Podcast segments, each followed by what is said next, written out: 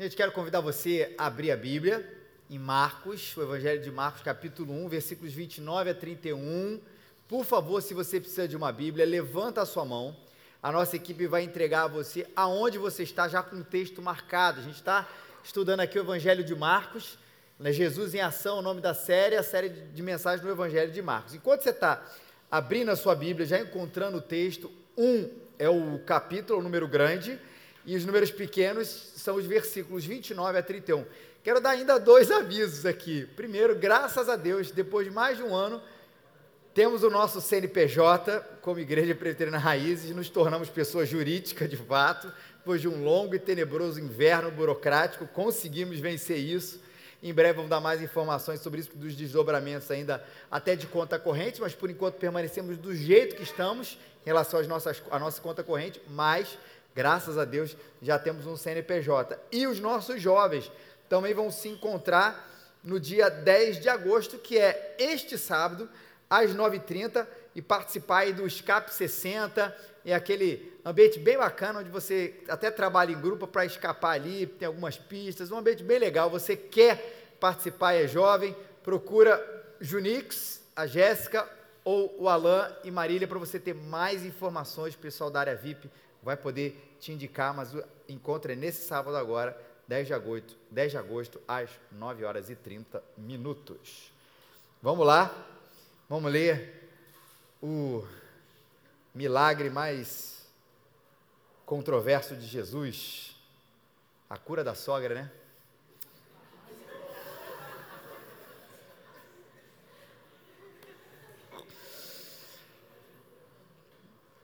Tantas piadas na cabeça.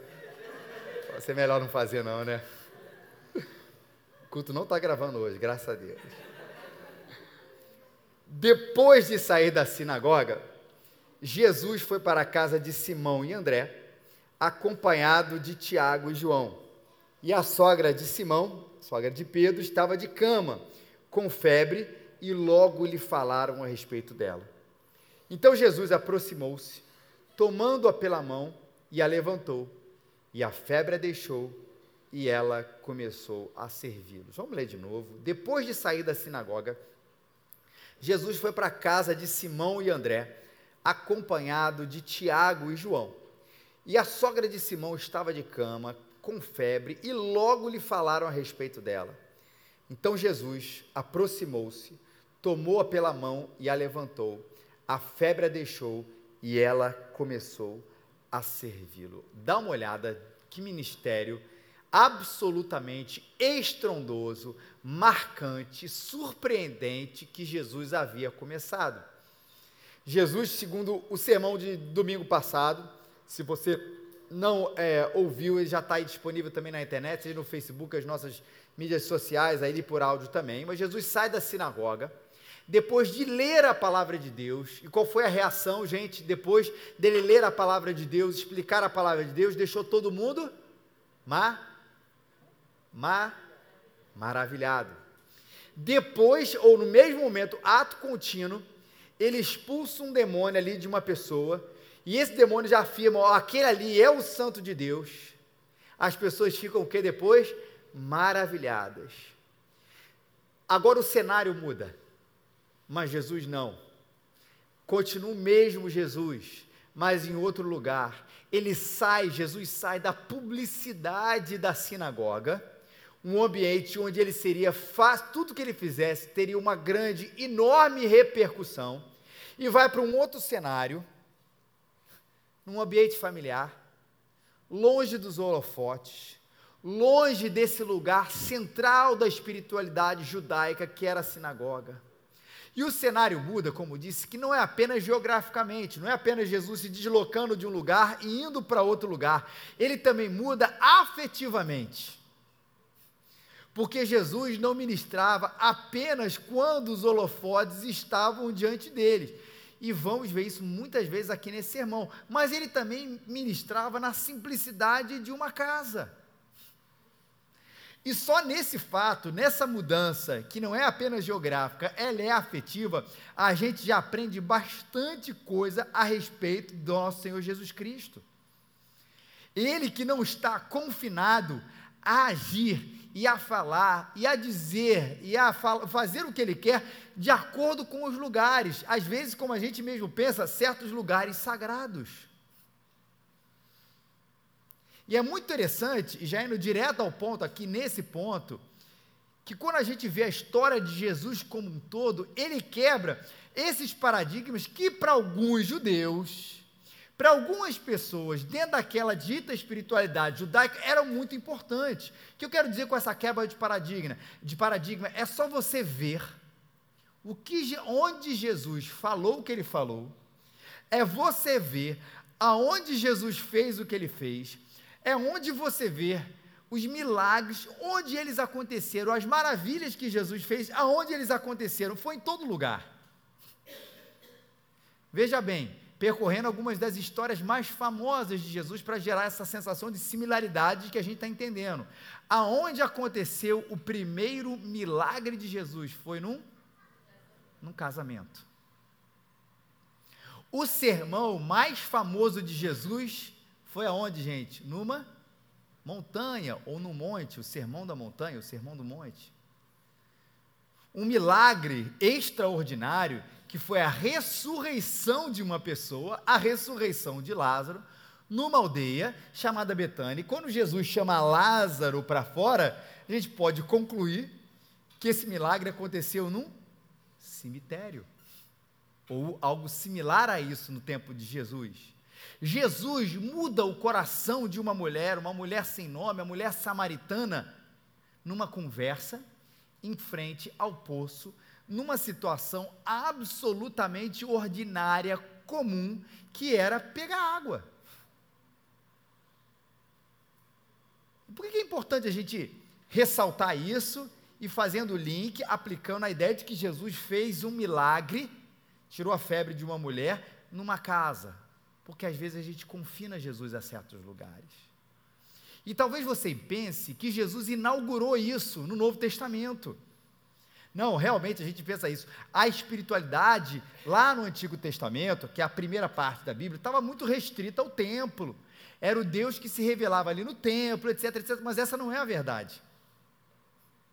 Apesar do templo ter o seu lugar, seja o templo, seja o tabernáculo, e também depois a sinagoga no Novo Testamento, terem o seu lugar importantíssimo, nunca Deus disse: Olha, eu tenho hora e lugar para fazer as coisas que eu quero. Quer ver alguns versículos sobre isso? Aqui no Novo Testamento, em Atos, diz o seguinte: Mas foi Salomão que lhe construiu a casa, e aí a afirmação: Todavia, o Altíssimo, Deus, não habita em casas feitas por homens. E olha que interessante, justamente na maior construção já feita pelos judaicos, pelos judeus, perdão, dentro a gente está falando de religião, ali, aquele templo, ainda assim, aquilo não foi motivo de orgulho assim. Agora, quando vocês forem lá, Deus vai falar: não. O Novo Testamento já reafirma isso. O Altíssimo não habita em casas feitas por homens. Isso é um eco que depois o próprio é, é, livro de Atos vai falar de Isaías 66. Aí vamos lá para o Antigo Testamento. Olha o que o profeta Isaías diz: Assim diz o Senhor: O céu é o meu trono, e a terra é o estrado dos meus pés. Que espécie de casa vocês me edificarão? Esse é o meu lugar de descanso? Mais ou menos isso. Eu estou restrito a um quarto? Eu estou restrito a um lugar? Eu estou restrito a um templo, por melhor e mais bonito e até importante que ele seja? Não. O céu é o meu trono, a terra é o estrado dos meus pés. Vocês estão entendendo aqui a ideia? Do mais alto da eternidade, a ideia é muito essa, ao mais baixo da criação, tudo é o lugar da ação de Deus. Isaías 6,3, um outro texto também que a gente costuma dizer muito no início do culto, e proclamávamos aos outros: Santo, Santo, Santo ao Senhor dos Exércitos, a terra inteira está cheia da sua glória. E qual a ideia que Isaías está dizendo aqui nesse texto de capítulo 6? É que sim, agora falando de criação, todo lugar aponta para a glória de Deus, ou toda a criação, na verdade, de Deus aponta para a sua glória. A terra inteira, você não precisa ir a determinados endereços para ver a glória de Deus. você pode ver na criação de Deus, isso você pode ir em qualquer lugar, num deserto, ou numa floresta tropical, num rio, num oceano, nas nuvens, você vê toda a terra está cheia da glória de Deus revelada na sua criação. E na própria dedicação do templo. Salomão diz: Mas na verdade, habitaria Deus na terra? Eis que os céus e até os céus dos céus te não poderiam conter, quanto menos essa casa que eu tenho edificado. Eu acho muito bonito isso vindo da boca do construtor. Salomão. Aquele que inaugura, na verdade, ali o templo. Ele inaugura e diz: Isso é lindo, isso é importante, isso é significativo, mas isso não pode conter Deus. Ele não está presente exclusivamente aqui. Por isso que eu digo, não é Jesus, não foi Jesus que inaugurou essa verdade, de Gênesis a Apocalipse, a Bíblia mostra um Deus que age em todo e qualquer lugar, Ele está presente em todo e qualquer lugar, o lugar da sua ação é toda a terra que está cheia da glória de Deus.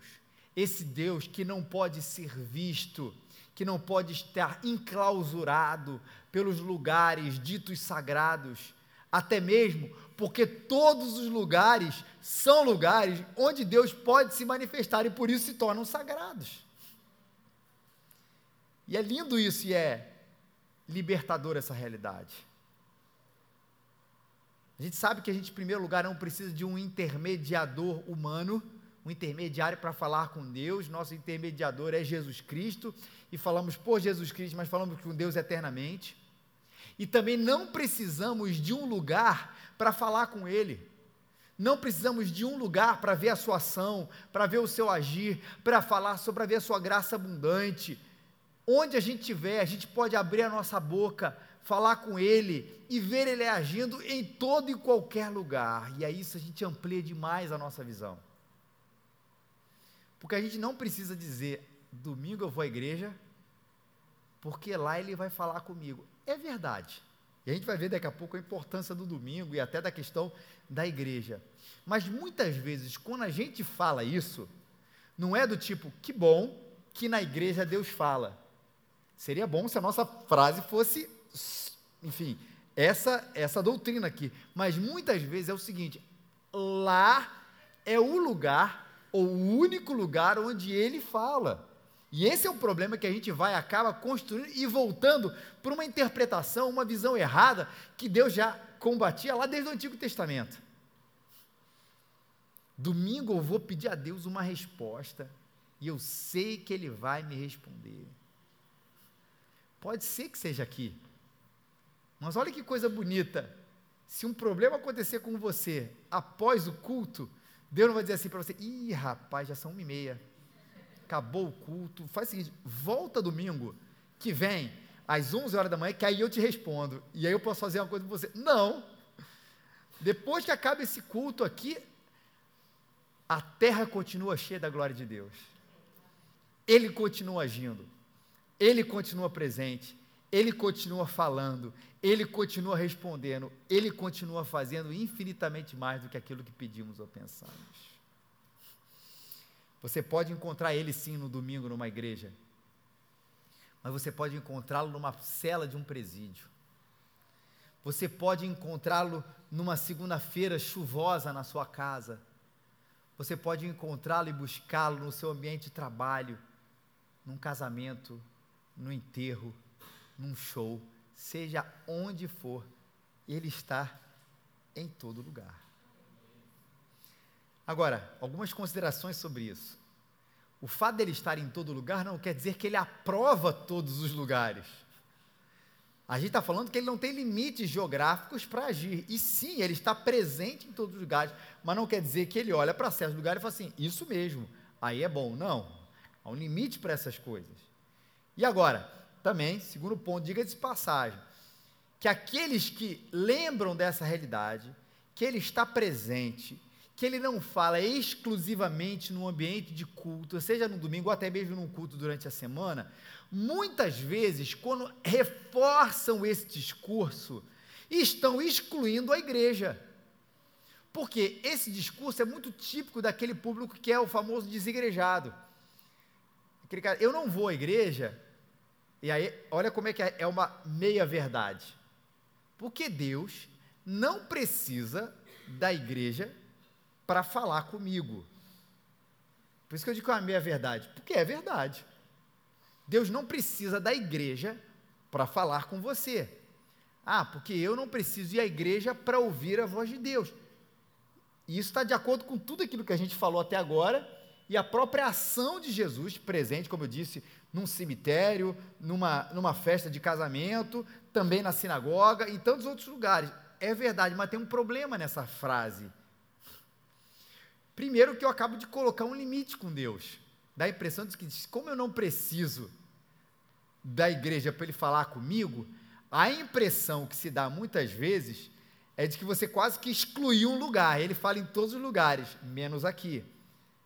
Até porque muitas vezes esse discurso da, da, do desigrejado é que aqui é um ambiente extremamente religioso, meio hipócrita, é, é, é, institucional demais, e aí parece assim, olha, parece que Deus faz o seguinte, é o seguinte, eu não estou lá, eu estou aqui. Não é verdade. Se eu desprezar, eu coloco um limite daquilo que Deus pode fazer e falar. E outra coisa, e Deus fala muito importante a gente falar isso, apesar de falar Deus pode falar e agir, fazer o que Ele quiser, onde Ele quiser, mas Deus fala, como Ele diz, ordinariamente ou comumente através da Sua palavra. E numa igreja séria, o que, que a gente faz? A gente abre a palavra de Deus e explica a palavra de Deus, portanto, se aqui Deus fala, e ele pode ser buscado e ser ouvido nessa beleza maravilhosa criada por Deus, que é a igreja.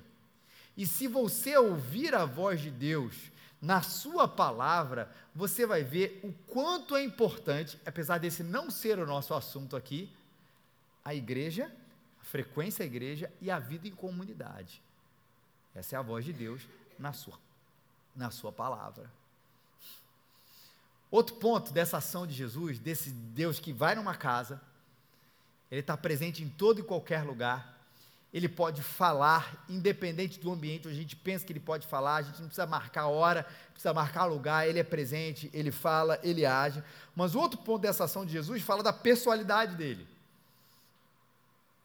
Porque Jesus vai para a casa de Simão e André, chegam para Jesus, os discípulos chegam para Jesus, e vão falar sobre a sogra de Pedro e falar assim, olha, que tinha aqui, ele tem, fez uma febre, né? Um nome bem geral, febre aqui, um nome bem geral para esse mal-estar que essa mulher devia estar sentindo. E repare que essa conversa dos discípulos com Jesus, para a gente, pode ser uma coisa muito ordinária e muito simples. Mas em certos momentos, até mesmo os discípulos podem ficar constrangidos de falar com Jesus sobre algumas coisas pessoais. Está vendo um exemplo? Tem gente que você vai ver isso no, decorrer dos evangelhos, que tentou chegar a Jesus para fazer um pedido pessoal. E qual foi a resposta dos discípulos? Ei, não importuna o mestre. Olha como essa mentalidade estava presente até mesmo nos próprios discípulos, de que a pessoalidade, na hora de falar com Jesus, não era uma coisa tão presente. Os próprios discípulos, por vezes, colocaram algumas barreiras em Jesus e falaram assim: não, não, não, moças, olha só, o mestre está ocupado com outras coisas. É como se ele dissesse: ele não vai, ele não vai te ouvir agora, ele está ocupado. E Jesus quebra isso aqui nesse texto. Os discípulos poderiam achar que não era hora, estabeleceu uma certa distância, porque afinal, na casa deles, pensa nisso, não está a rainha da Inglaterra, não está o presidente da ONU, quem está ali é o Rei dos Reis, o Filho de Deus, o Rei, o Senhor do universo, que entra numa casa simples, comum, como era a casa de Simão, e ouve o pedido de gente comum, simples, ouve o pedido dos seus amigos. Como um comentarista diz, eu gostei dessa frase, eu quero destacar, destacar aqui para vocês. Jesus preocupa-se não apenas com as multidões, mas com indivíduos. Os seus discípulos têm a liberdade de falar com ele com as suas preocupações, com as suas famílias. E Jesus vai lá e supre as necessidades. Dewey Holland fala isso, o comentarista. Primeiramente, eu acho interessante sobre algumas coisas desse pedido. Primeiro, a especificidade dele. Não era alguma coisa genérica. Senhor, cura a minha sogra, ou cura a sogra de Pedro. Depois, a pessoalidade. É a minha sogra. O meu pedido na minha casa, o pedido para um amigo. E por mais ocupado que Jesus possa ser, e de fato era, a gente vai ver isso ao longo do Evangelho de Marcos, focado na missão, Jesus ouvia esses pedidos simples, diretos e pessoais. Que é que isso tem a ver com a gente? Essa personalidade é importante para nós. Porque, querendo ou não, lá dentro, como discípulos de Jesus, os aqueles lá, a gente carrega em nós uma imagem diferente a respeito de Jesus, ou a respeito do próprio Deus, da Trindade Santíssima. Achando que às vezes ele está sim, de fato, preocupados com as grandes coisas, com grandes temas do mundo, que ele não opera, Deus não opera no nosso, que a gente chama do chão de fábrica, nas coisas do nosso cotidiano. A gente faz muito isso quando a gente é, é, até ri, claro, com os pedidos das nossas crianças. Porque as crianças são muito sinceras. Quando elas falam com Deus, elas não falam, Senhor, por favor, traga a paz mundial. Senhor, por favor, acaba com a violência do nosso país. Senhor, promove justiça no mundo. Qual é o pedido das nossas crianças? Pelo lá em casa é: Senhor, eu quero ser o Homem-Aranha. Esse pedido é recorrente lá em casa. Aí que um dia né, acontece a coisa.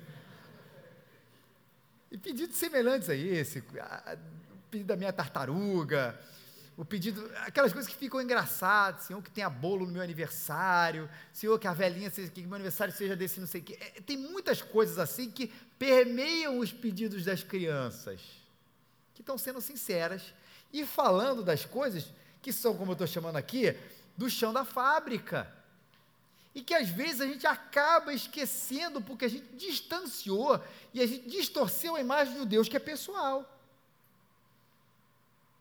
Isso por dois motivos. Primeiro, a imagem que a gente construiu, que eu estou falando aqui agora. A gente acaba dizendo, ele é um Deus soberano, mas ele não tem relacionamento com a gente. Ele é o Deus grandioso, mas ele não é pai.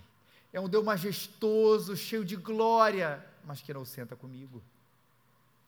A gente é capaz das grandes, de, grandes não, de algumas grandes afirmações de Deus que não, infelizmente, não são conjugadas com outras.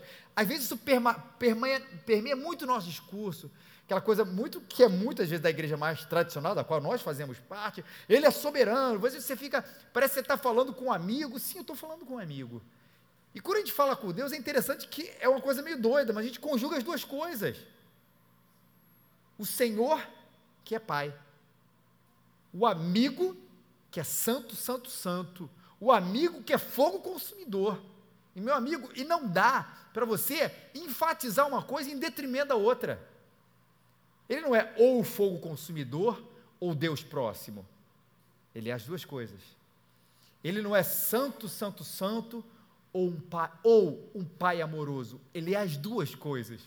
E a nossa imagem de Deus, ela tem que levar em consideração essas duas coisas. O que, que tem a ver a imagem de Deus? Porque a imagem de Deus é a maneira como, é, é a base pela qual eu me relaciono com Ele.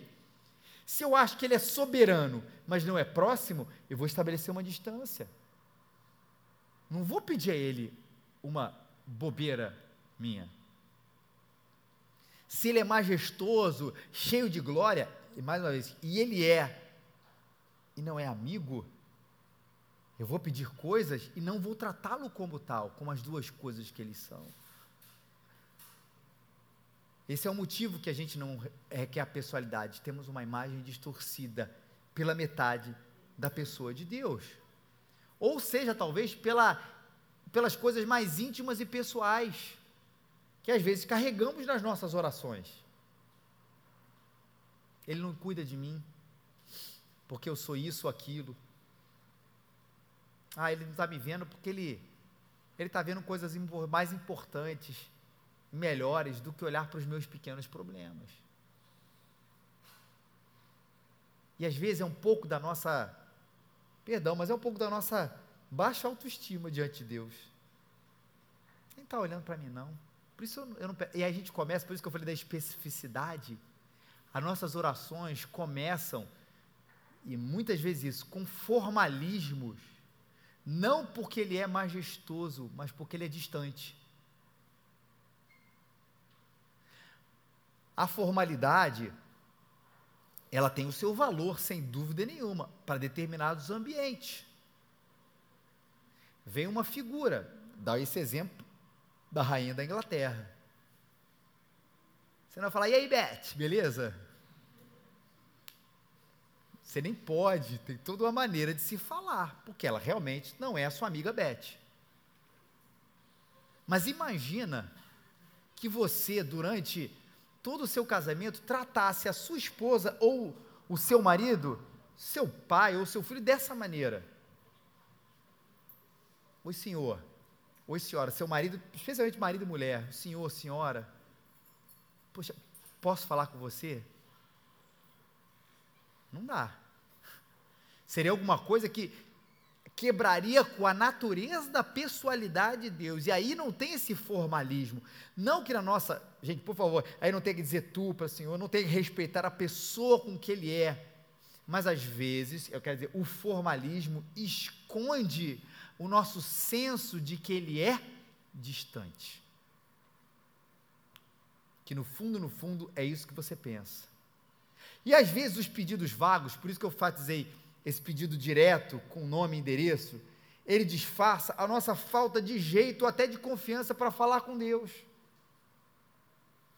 Senhor, eu prefiro falar sobre as coisas grandes, ou as coisas mais genéricas, ou as coisas que são mais de senso comum, de que todo mundo deveria pedir para Deus, porque no fundo, no fundo, eu tenho vergonha, eu não tenho jeito, não tenho confiança para falar das coisas que eu até gostaria de dizer.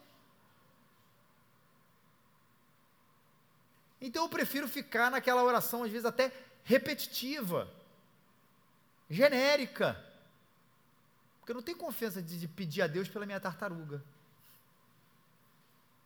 Eu não tenho, não tenho coragem, ou intimidade, o, o, o, o jeito, o relacionamento para pedir a Deus sobre um problema que está passando aqui no meu coração. E tem gente que vai carregando essa, essa, essa distância anos e anos. E como é bom a gente saber que Deus entra numa casa e houve um pedido pessoal de um dos seus amigos, porque eu posso fazer a mesma coisa. Aí nesse sentido, Pedro, André, seja lá quem for, sou eu e você. A mesma coisa, os mesmos pedidos, aquele que é soberano, aquele que é poderoso, aquele que é majestoso, não mais, mas também Pai, próximo, capaz de se compadecer das nossas misérias grandes e pequenas, porque afinal, um dos nomes de Jesus é Emanuel, que quer dizer Deus conosco. Deus com a gente. A história continua. E a história continua falando agora da reação da sogra de Pedro. Aquela mulher foi curada. E o que, que aconteceu depois da cura? A febre a deixou e ela começou a servi-los. Olha que interessante. Semana passada a reação foi outra. Jesus ensinou e as pessoas se maravilharam. Jesus expulsou os demônios, as pessoas se maravilharam. E hoje Jesus cura aquela mulher, a sogra de Pedro, e ela começa a servi-los. Duas coisas interessantíssimas aqui para gente. A primeira delas é que a reação aqui não difere das outras. Não é ou você se maravilha ou você se serve, ou você o serve. A reação se complementa. Porque eu não tenho dúvida nenhuma. Alguém tem alguma dúvida de que aquela mulher ficou maravilhada? Mesmo que o texto não explique, se a mulher está lá com aquela febre, Jesus ora por ela, aquela febre instantaneamente passa. De repente a mulher se levanta e ela faz uma cara blazer, não tem como. Não tem como. É óbvio que aquilo ali maravilhou aquela mulher, mas onde esse maravilhar se levou ela para o serviço imediato? E se Jesus quer fazer a gente parecido com ele, ele quer levar a gente para esse lugar do serviço, assim como ele levou a sogra de Pedro.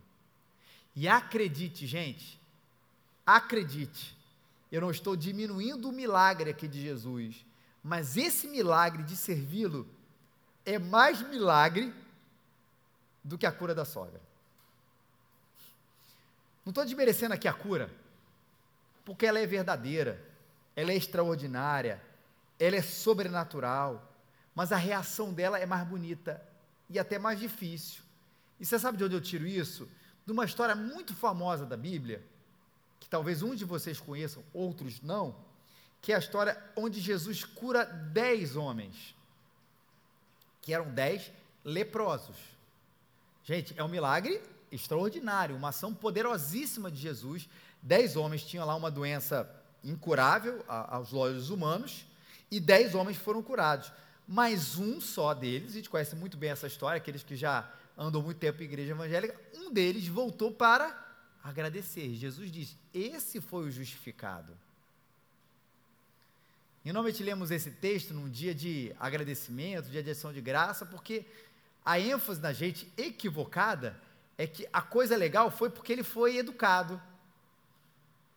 Que ele voltou para Jesus para dizer assim: pô, cara, valeu. E os outros foram é, é, não agradecidos porque não fizeram isso. Essa não é a ênfase aqui.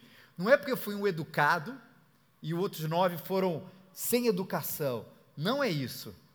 O que aconteceu foi um milagre no coração daquele que voltou de reconhecendo de que aquilo ali não era apenas um milagre pelo milagre, mas estava diante dele quem? O Filho de Deus, o Salvador, a quem ele daria toda a sua vida.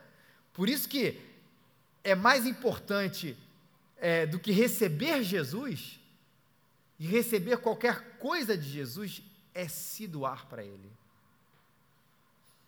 Porque receber ver uma coisa acontecer na sua vida é um milagre extraordinário, mas, gente, se doar para Ele é um milagre mais forte ainda.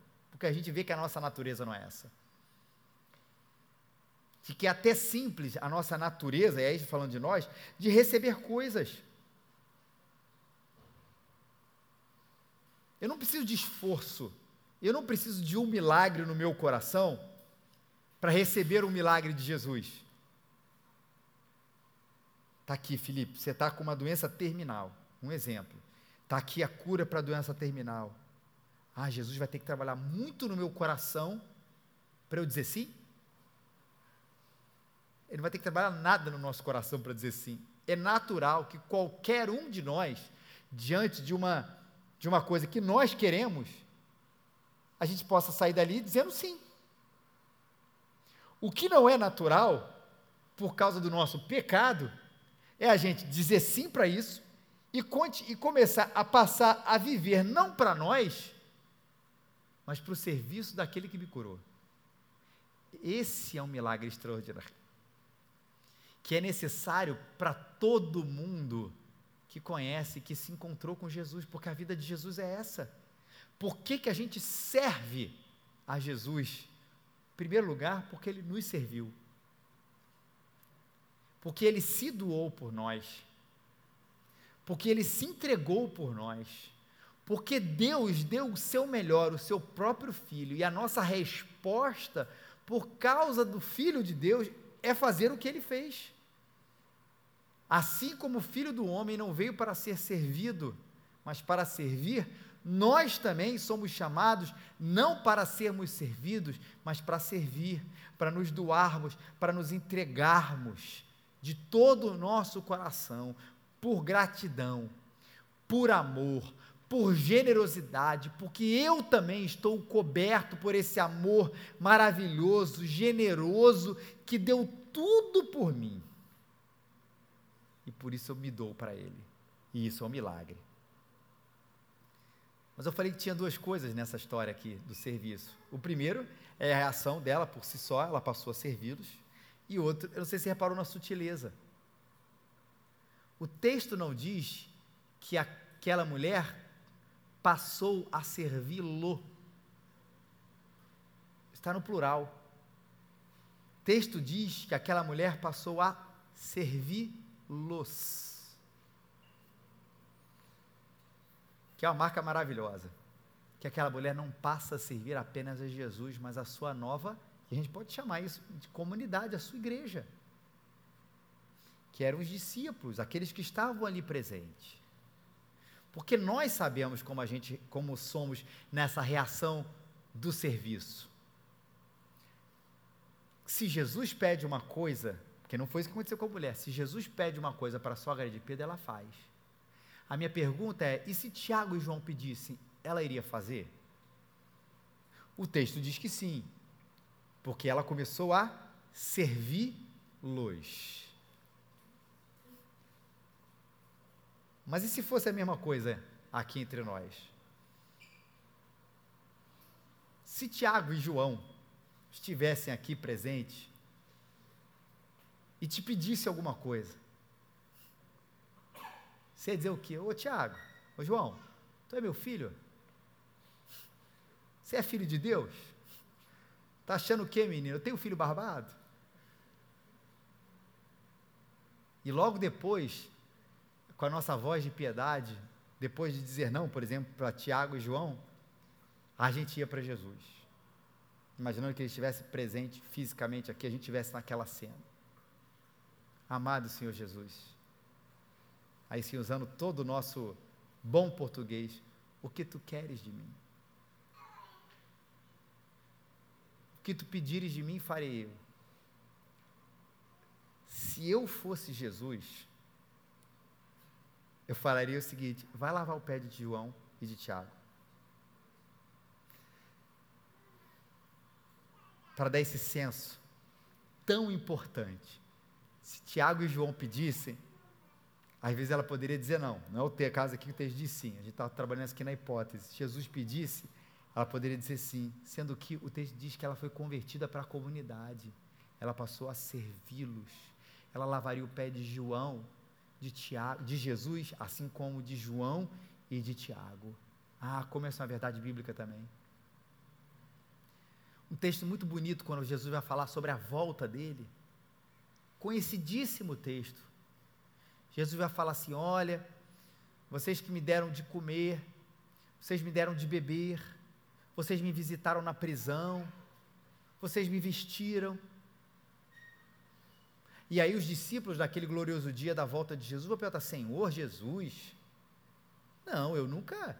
Onde é, como assim? Eu nunca botei uma roupa no Senhor. Vamos dizer nós aqui, eu nunca botei uma roupa em Jesus. Eu nunca dei água para Jesus eu nunca dei comida para Jesus e eu nunca visitei Jesus. E tenho certeza que nenhum de nós aqui, com absoluta certeza, ninguém fez isso para a pessoa física de Jesus. E nós sabemos muito bem a resposta de Jesus. Se você não sabe, eu vou dizer: responder o rei lhe dirá.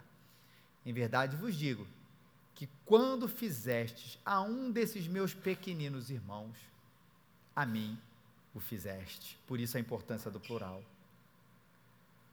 quando ela serve a Tiago e João e a tantos outros, ela está servindo a Jesus.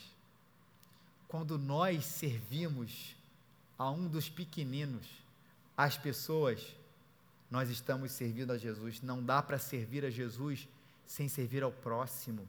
E essa é uma visão transformadora, revolucionária para a nossa geração hoje.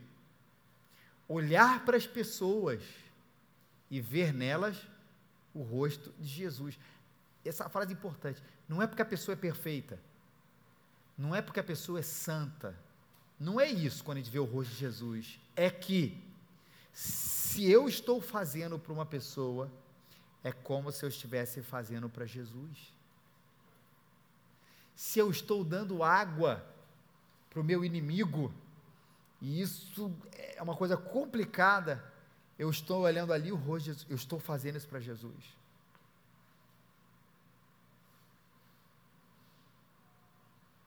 seja o nosso olhar para os famosos ou para os simples, para os pobres ou para os ricos, para os amigos ou para os inimigos, dos que concordam com a gente ou para os que discordam de nós, nós estamos amando a Jesus quando amamos essas pessoas. Isso é um baita desafio. Porque nós não somos chamados a amar como a cultura entende o que é amor.